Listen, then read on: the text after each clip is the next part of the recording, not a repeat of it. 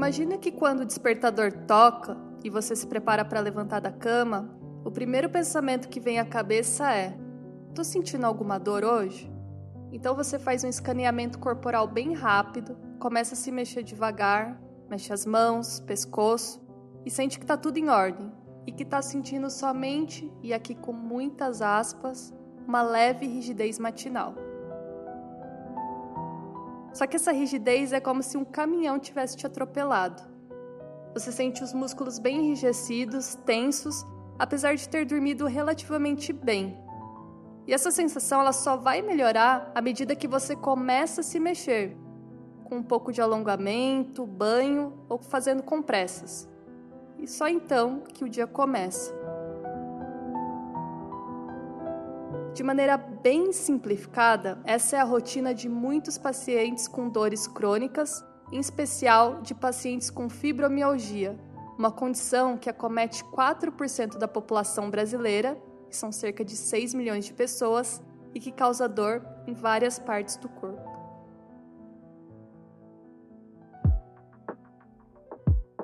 Olá pessoal, meu nome é Juliana Conte, repórter do portal Drauzio Varela e criadora do podcast Por que Dói. Este mês a gente vai fazer um especial sobre fibromialgia.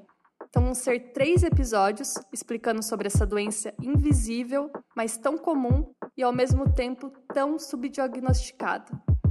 Isso porque as pessoas diagnosticadas com fibromialgia não emitem nenhum sinal externo de que estão sofrendo, o que faz com que frequentemente suas dores sejam desacreditadas. Só que dói e muito. E essas dores trazem consigo outras condições, como depressão e ansiedade, que a gente vai falar melhor nos próximos episódios. A fibromialgia ela não é uma doença da moda, como alguns costumam dizer. Na verdade, há registros de casos de pacientes desde o final do século XIX. Durante muito tempo, ela foi chamada de fibrosite, só que o termo fibrosite não é lá muito correto, pois it significa inflamação, um processo que pode desencadear dor, calor, inchaço e vermelhidão. Só que ao longo do tempo, os especialistas eles foram descobrindo que a inflamação não é um fator presente e determinante nos portadores. Então só foi na década de 70 que o problema passou a ser chamado de fibromialgia, que quer dizer uma dor mais generalizada e sem caráter inflamatório. Dr. João Alho, médico reumatologista de Santarém, lá no Pará, explica que não existe um único padrão de dor para o paciente com fibromialgia. Então, dizer que todo o corpo dói e ao mesmo tempo não é correto. Porque, para começar, a principal característica da fibro é que ela é uma dor difusa, na verdade, tem paciente que vai sentir mais dor na região superior, como ombros, trapézio, cabeça, e outros que vão sentir dor mais nos membros inferiores, como perna, tornozelos. Além disso, a fibromialgia, que é considerada uma síndrome, ela tem outros sintomas associados e ainda mais complexos, como nevoeiro mental, que é chamado de fibrofog, distúrbios do sono, dores de cabeça, episódios depressivos, entre outros. Períodos de mais estresse na vida do paciente, como por exemplo, semana de provas na faculdade, problemas no trabalho ou no relacionamento, TPM, costumam ser gatilhos para a doença, que se não estiver controlada, acaba se manifestando com cada vez mais frequência. Por isso a importância de manter a doença sob controle para que o paciente tenha uma vida com maior qualidade. A grande característica da dor relacionada à fibromialgia, pessoal, é justamente não ter uma característica só. Ela pode ser uma dor do tipo fisgada, apontada, e também pode ser uma dor mais neuropática, ou seja, em queimação, como se fosse um choque, um comichão, formigamento. Então, ter um padrão só de dor não é típico da fibromialgia. O mesmo paciente pode, ao mesmo tempo, ter mais de um padrão. E, por definição, a fibromialgia tem uma dor difusa, ou seja, espalhada pelo corpo para efeito de diagnóstico, temos que ter essa dor em quatro quadrantes do corpo, ou seja, divide o corpo em quatro e tem que estar nos quatro cantos, não necessariamente ao mesmo tempo. Repito, você pode ter uma dor diferente em cada parte do corpo, mas isso é muito importante.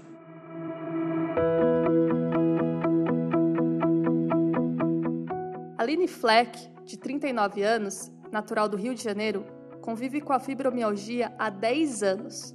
Ela é doutora em farmácia e atualmente tem uma página de Instagram onde fornece informações sobre a doença.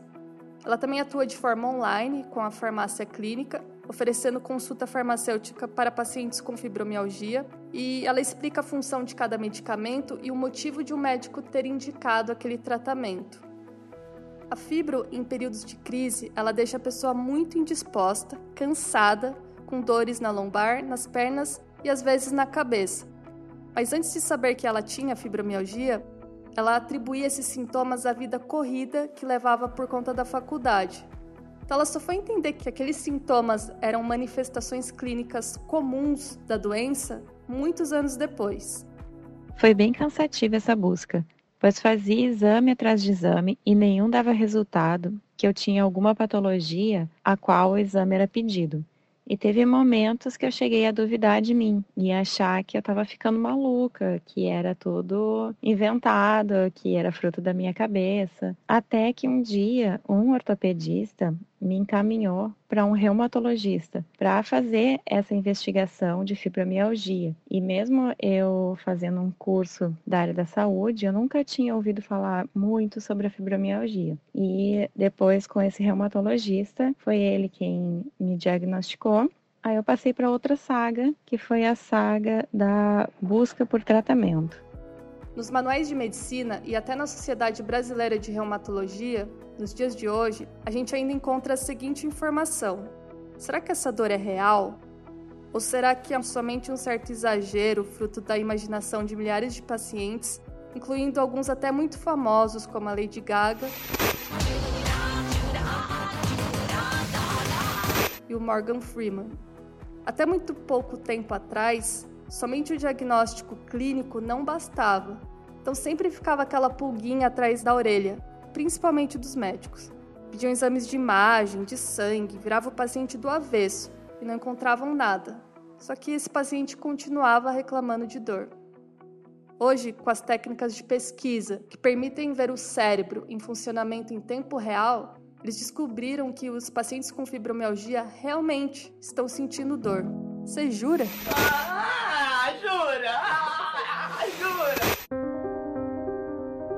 Enquanto eu fazia pesquisa e escrevia esse roteiro para o programa, coincidentemente saiu no G1 uma entrevista que me chamou a atenção.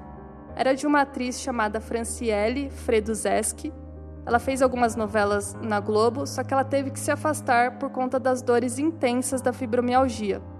E ela disse algo bem interessante na entrevista: que quem tem dor vive com medo de sentir dor novamente, e isso dispara uma cascata de ansiedade porque nem sempre o paciente tem controle de quando vão surgir episódios dolorosos. Isso ocorre porque toda dor ela é um alarme de incêndio no corpo. E a dor indica onde a gente deve ir apagar o incêndio. Só que na fibromialgia é diferente, porque não há fogo nenhum e esse alarme dispara sem necessidade e precisa ser novamente regulado. A causa é atribuída ao desequilíbrio de neurotransmissores responsáveis por inibir ou gerar a dor, como a serotonina. O Dr. João Alho ele explica melhor para a gente sobre esse sistema. Uma coisa que fica muito mais fácil de você entender a fibromialgia, especialmente se você é um paciente com fibromialgia, é justamente entender o limiar de dor. Qualquer sensação do corpo, a gente tem limiares, limiares de perceber, limiares de se incomodar, limiares de tolerar, e a partir daí realmente ser uma coisa que incomoda, que está próximo a causar uma lesão e tudo mais. É como se você fosse tomar um café. Imagina, você toma um café que está quente, você sente que está quente, mas está prazeroso, está gostoso. Se está um pouquinho mais do que quente, você até consegue tomar um golezinho e fala, opa, vou esperar um pouco até esfriar. Se está super quente, você chega perto, você nem bota na boca, porque você sabe que você vai se machucar. Então, a pessoa com fibromialgia tolera muito menos esse padrão intermediário. Você precisa de muito pouco para uma coisa deixar de ser perceptível ou agradável a começar a trazer incômodos para a pessoa.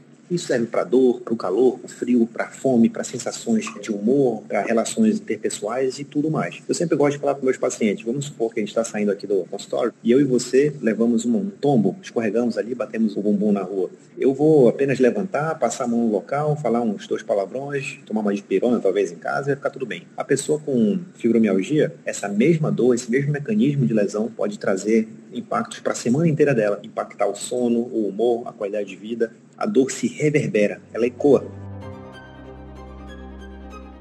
Então, resumindo bem, em uma pessoa saudável, o mecanismo de dor não vai ocasionar um desconforto na região lombar ou no pescoço, por exemplo, mesmo se essa pessoa permanecer sentada por algum tempo, numa postura não tão confortável. Porque esse sistema supressor dela funciona utilizando endorfinas e as serotoninas produzidas pelo próprio organismo. Só que quem tem fibromialgia, o mesmo tipo de estímulo não é processado da mesma forma. O limiar da dor é um pouco mais baixo. Por isso esse sistema supressor funciona com menos intensidade, que deixa essas pessoas mais suscetíveis e sensíveis. A Aline, ela me relatou uma coisa interessante que eu até me identifiquei porque eu tenho enxaqueca há muitos anos. Ela disse que um dia sem dor é algo tão gratificante na vida de um paciente fibromialgico, na verdade eu acho que de qualquer paciente com dor crônica, que no início, quando ela acordava e percebia que estava sem dor, ela aproveitava para fazer tudo que tinha direito. Arrumava a casa, fazia exercícios, preparava refeições, sair com os amigos. Só que ela chegava no fim do dia destruída. E aí, óbvio, a conta vinha no dia seguinte porque ela acordava mais indisposta e com pontos de dor. Então daí vinha a culpa, frustração e mais um monte de sentimentos que no início da doença, quando ela não está controlada, são difíceis de administrar.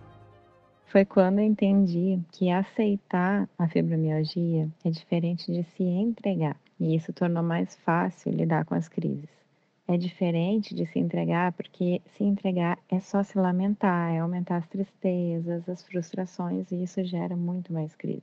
E aceitar é em busca de tratamento, é dizer, ok, tenho fibromialgia, como é que eu vou melhorar? E assim eu fui em busca de alternativas de tratamento e vi que temos que tratar a fibromialgia multidisciplinarmente e não ficar só esperando que os medicamentos façam efeito sozinhos, porque eles não fazem efeito sozinhos. Eles precisam ser aliados a um tratamento não medicamentoso, que é a atividade física, a melhora da alimentação e a terapia. E também eu aprendi a encontrar os meus limites tanto psicologicamente, né, diminuindo ao máximo o que pudesse me estressar, quanto nas atividades físicas diárias que eu fazia. E o mais importante foi que eu tive que aprender a descansar e descansar sem culpa, sabe? Eu tive que entender que eu posso descansar e que eu não preciso me sentir culpada por estar sentindo aquelas dores e precisar descansar.